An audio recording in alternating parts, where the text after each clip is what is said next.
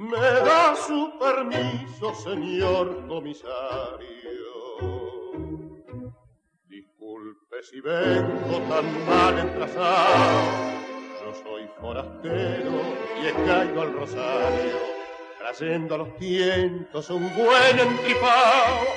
¿Acaso usted piense que soy un materero? Yo soy gaucho A la luz carta candil. A recording of Carlos Di Sarli from 1956. at the light of an oil lamp.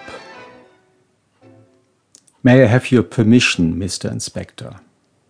Forgive me if I come so wrecked. I'm an outsider and dropped by Rosario, shouldering a good plight. Perhaps you think that I'm a fugitive. I'm an honorable gaucho through and through. I'm neither a drunkard nor am I a rustler. Mr. Inspector, I'm a criminal. Arrest me, Sergeant, and chain me up. If I am a culprit, may God forgive me. I have been a good criollo. My name is Alberto Arenas. Sir, they betrayed me, and I killed them both. My woman was evil. My friend was a knave. When I went elsewhere, the faithless abused me. The proof of the infamy I bring in my case. The braids of my woman and his heart. Don't ring me, Sergeant, for I won't resist. I want them to know the grand truth. The night was dark like a wolf's mouth, lone witness, an oil lamp's light. In some, almost nothing, a kiss in the shadow, two bodies fell and a curse. And there, Inspector, if it won't surprise you, I found two sheaths for my dagger. Welcome to our episode number 57 of Around the World in 80 Tangos. And this is quite a tough lyric. So, for everybody who thought this piece is a romantic one, sorry, it's not. It's about a cozy massacre. The singer is, Jorge Duran, and I think his voice is perfect for this song. Yeah, it suits perfect to this amazing recording. He was with Carlos Di Sarli twice in the 40s and again in the last ensemble of Carlos Di Sarli in the 50s. And he was quite unusual because he appeared in the Di Sarli setup as a bass baritone. In this time, the usual singer was a tenor. And so he gained his nickname El Cajon, which can be a trunk, can be also a coffin because of his deep, profound voice. And the piece is from 1926 and it's recorded in the first year seven times. Yeah, this is, is an amazing success. I think we never had it. It's normal that in the beginning, like the usual suspects like Canaro and Gardel would grab the number, but in this case, it's much more. So it starts with Ignacio Corsini. The following year, Gardel recorded it twice, then Canaro, Lomuto, Firpo, Fresedo, everybody.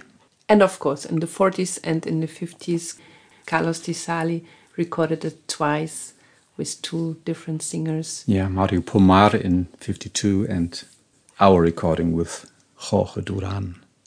The lyric is from Julio Placido Navarrine. Yeah, this guy was not very famous as a poet, so his lyrics had a, a popular approach, not of the biggest quality, but they did their job. The music is written by Carlos Vicente Geroni Flores, and he was a big talent. He was born in 1895 and he started his musical career very early. Yes, when he was a young boy, he was studying with a stipendium at the Conservatorio Williams, which was a very famous place for studying music and composition and all that stuff, which we mentioned earlier in other episodes. And then he went, when he was 11, to Rio de Janeiro. There was a branch of the Conservatorio Real de Lisboa. Forgive me that I don't pronounce it in Portuguese. And there he finished when he was 16 as a professor for piano and violin, which is quite a qualification. And then back to Buenos Aires, but with 18 years, he traveled to Europe, and it was even before the First World War. It was 1913, and because he was 18, he was allowed to wear uh, long trousers, so he could travel. And his travel companion was nobody else than Enrique Saborido, also a piano player, the composer of La Morocha and Felicia, so very famous tangos of this time. And they formed a couple. They went to Paris, to Antwerp, to Brussels, to London, and presented Argentine tango for the first time. It's said that they were the first, and Enrique Saborido was the dancer, and Flores was the piano player who accompanied him. When the war broke out in 1915, they had to go back to Buenos Aires with the steamship Tubantia. And then he worked as a solist and also in orchestras like Arturo Bernstein's orchestra.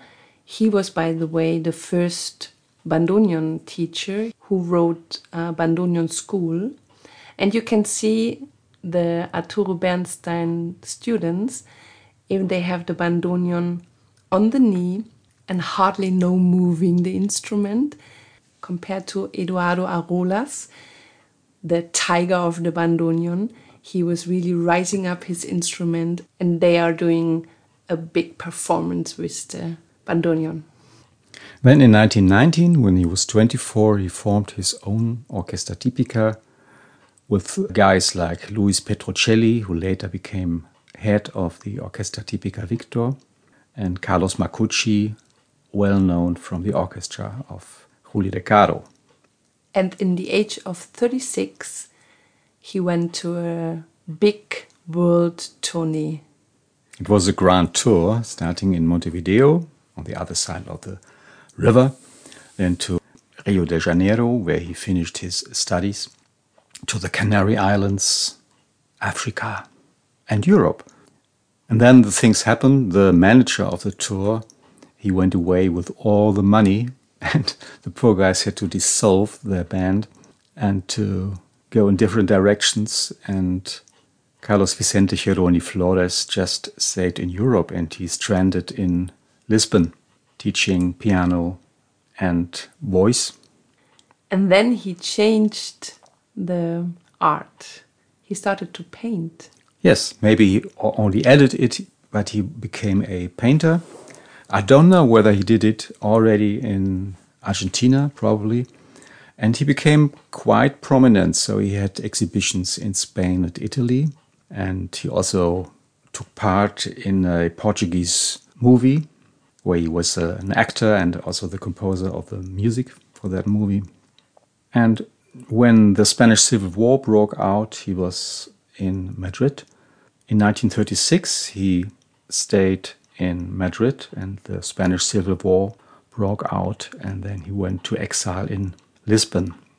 Later, when the things calmed down, he went back to Madrid and he died there in 1953 when he was 59. The same age like Carlos Di Sarli died quite early. Yeah, it, it was a really bad luck and really sad for the tango world that this big talent stranded there and couldn't continue his career in Buenos Aires. He never saw his homeland again. No. And with this, we say goodbye from our episode 57 of Around the World in 80 Tangos. Today, a great hit. A la luz del candil, at the light of an oil lamp. A recording of Carlos Di Sarli, 1956 with the great Jorge Duran on vocals, a composition of Carlos Vicente Geroni Flores. The lyric is written by Julio Navarrine. Thank you for traveling with us through tangos we love, and we hope you enjoyed. This was Daniela and Raimund, Tango Mundo, Berlin. Take care and stay healthy. Bye bye. Yo encontré Arrégleme sargento y póngame cadena si soy un delincuente. Que me perdone Dios.